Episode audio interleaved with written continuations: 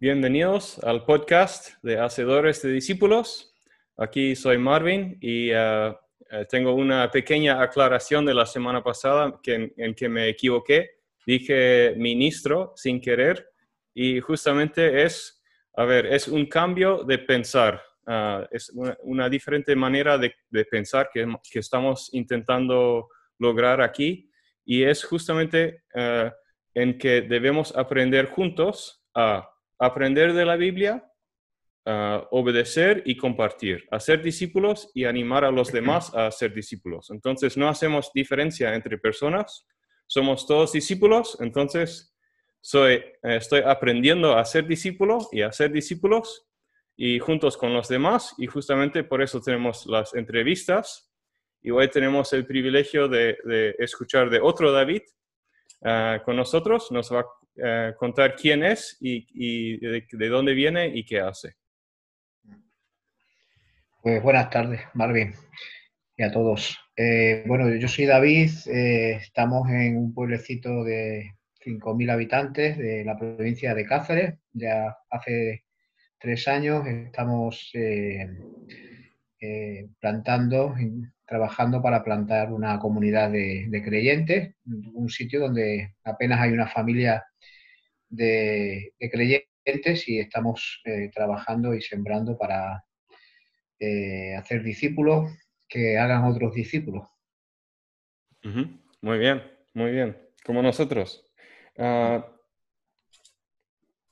¿Cómo escuchaste de los grupos de descubrimiento? Sí, bueno, eh, nosotros trabajamos con una misión y el director del campo nos habló de, esta herramienta. Eh, para mí, bueno, luego, explicaré para mí mm, lo que significa herramienta, ¿no? Pero nos habló de esta herramienta y participamos en una, mini conferencia de un fin de semana en Madrid y pudimos conocer un poquito más. Y luego ya nos hemos ido desarrollando en, en, varias conferencias donde hemos ido aprendiendo y adentrándonos en, en conocer un poco y saber cómo utilizarla. ¿no? Uh -huh. Muy bien. ¿Y cuáles son los beneficios que ves de grupos de descubrimiento? Para mí son muchos, vamos a ver. Eh, podría citar eh, muchos, pero vamos a centrarnos quizás en los más importantes. Eh, me encanta la idea de la clase invertida, ¿no? El que todos participan, el que no hay una persona que, está dando la charla y los demás escuchan, sino que hay una participación de todos, eh, ahí inter, interactúan todos y mmm, me encanta pensar en eso, ¿no? Todos aprendemos de todo. Y mmm, luego hay otra, otra característica que me gusta del grupo de descubrimiento es la fácil reproducción que tiene. O sea, se puede aprender, una persona en varias semanas puede aprender a poder abrir su propio grupo de, de, descubrimiento. Y eso nos ayuda a que la multiplicación de discípulos sea también más rápida, porque pueden compartir eh, en, otros, en otros lugares con su familia, o digamos en otros oicos, ¿no? Entonces, la multiplicación, esto nos ayuda a que la multiplicación sea rápida y que no solo dependa de una persona o de dos personas, sino que se va multiplicando y extendiendo, ¿no?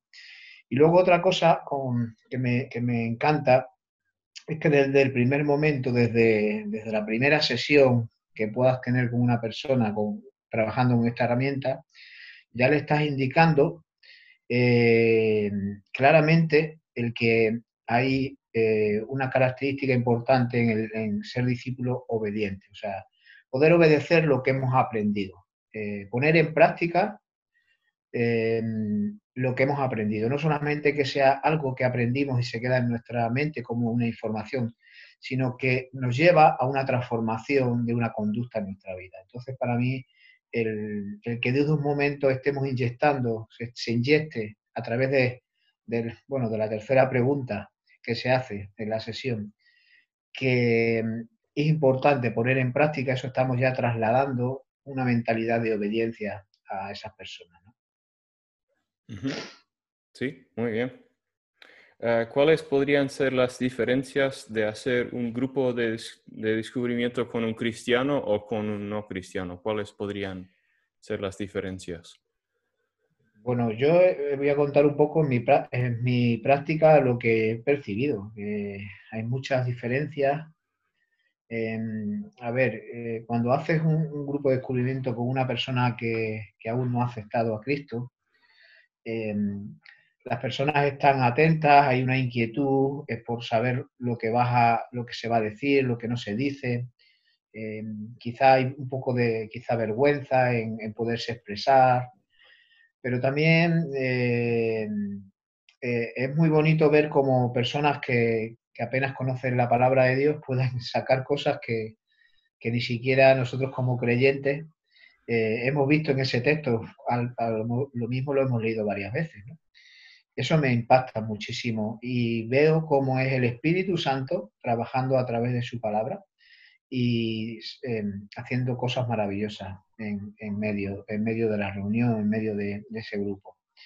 Y por otro lado, con los creyentes también he hecho algunos y he participado en algún grupo y la verdad es que a veces es más difícil, para mí me resulta más difícil hacerlo con creyentes. ¿Por qué? Pues porque parece que, que venimos con una información extra, que ya sabemos, que sabemos mucho, queremos, queremos ponerlo todo sobre la mesa, eh, utilizamos otros textos y nos salimos del texto central que se utiliza en la reunión. Entonces, digamos, nos saltamos un poco las reglas. Entonces, pasamos más tiempo en intentar gestionar y administrar la reunión que verdaderamente sacar eh, las verdaderas enseñanzas. Mm, diría yo, en resumen, que es que como creyentes muchas veces queremos dar lecciones, ¿no? En vez de extraer las lecciones de la palabra de Dios. Mm. Sí, sí. En, realidad lo que vas contando, porque vamos, voy leyendo bastantes libros para aprender sobre esto, y en realidad lo que tú contaste de que uno que no es creyente se enfoca mucho ¿no? en un pasaje, eh, en realidad, bueno, el, el, objetivo en sí, porque lo he hecho también con, con creyentes, con no creyentes, en un grupo mezclado, Um, y en realidad, uh, en cuanto menos creyentes hay en el grupo, mejor va. Porque justamente es, es un grupo de descubrimiento, ¿no? Es descubrir. Uh, es para gente, el objetivo es para gente que no, no conoce la palabra. Y, y cuando hay un experto uh, en, el, en, en el grupo, un experto, entonces los otros tienen vergüenza de hablar.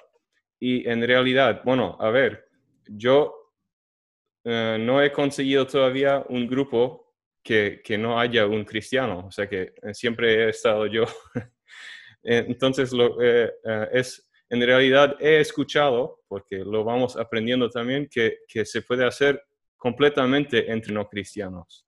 Mm. Que llevar el grupo en realidad es facilitar, es como estabas diciendo, es facilitar un grupo, no es, en realidad no estás enseñando, entonces no estás liderando el grupo, estás facilitando haciendo las preguntas, es simplemente seguir las preguntas, las mismas, y es posible que eh, hacerlo completamente entre, entre no cristianos, ¿sí? Entonces, ah, y ahí lo que según entiendo es que los, los no cristianos tienen menos, menos vergüenza, sobre todo si ellos se conocen entre sí, que ese es el, el objetivo, ¿no? De hacer un, un, estudio así entre, en un grupo de, de, no cristianos. Um, bueno, no sé si querías comentar algo más sobre lo que, sobre tus experiencias o...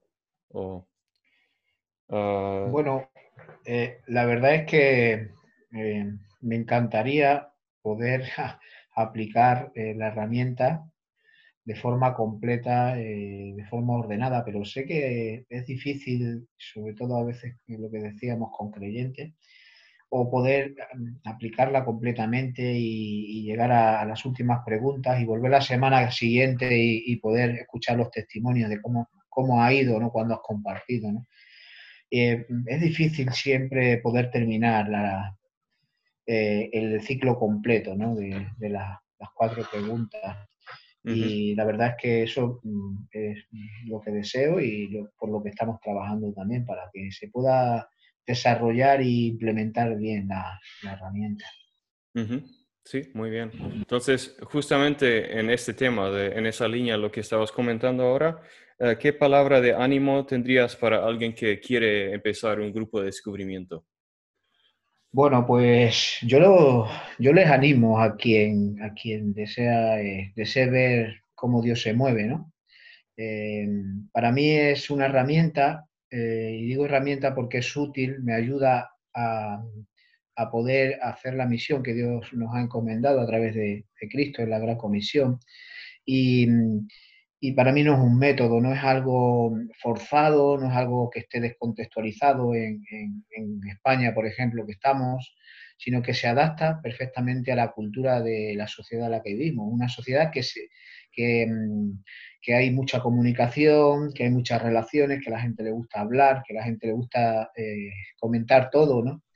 Entonces, eh, yo le animo a que mm, de verdad ponga en práctica y, adelante. Creo que mm, podemos eh, verdaderamente crear una red de discípulos en España si somos capaces de transmitir estos simples, estos simples valores de, grupos de descubrimiento. ¿Y por qué digo esto? Porque lo más importante para mí en grupos de descubrimiento es que eh, la palabra y el Espíritu Santo están, son los que están trabajando. Nosotros hacemos muy poco y eso a mí me quita muchísimo peso de encima.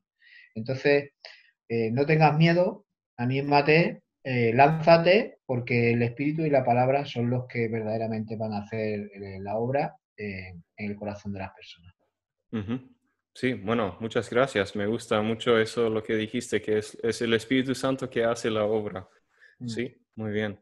Y, a mí me anima mucho ver que estás usando o, siguiendo este también el deseo de hacer discípulos de esta manera, eh, porque lo que estamos aprendiendo de otras partes es que los extranjeros como yo en realidad son forman más del entrenamiento y en muchos casos en otros sitios donde han habido movimientos el extranjero no, no llegó a plantar o comenzar ningún, ningún grupo eh, fueron los nacionales. Entonces necesitamos aquí a, españoles, bueno, a, cada, a cada, región de España, ¿no?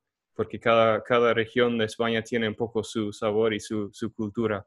Entonces necesitamos gente de cada, un, un extremeño eh, y como, como teníamos también la, la, otra vez alguien de Asturias y ahí ah, me anima mucho de ver que hay españoles que, quieren alcanzar a su gente y hacer discípulos de esta manera. Muy bien. Muchas gracias, David.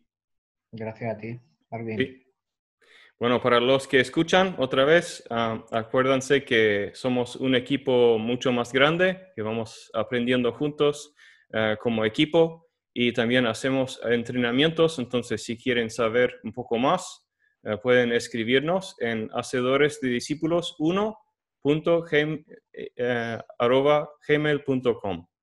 Entonces, hacedores de discípulos 1 arroba gmail.com. Muy bien. Y también recuerden, si les gustó eh, la entrevista, compártenlo con, con, otros para que sea eh, de provecho para, para la obra de Dios. Hasta luego. Adiós.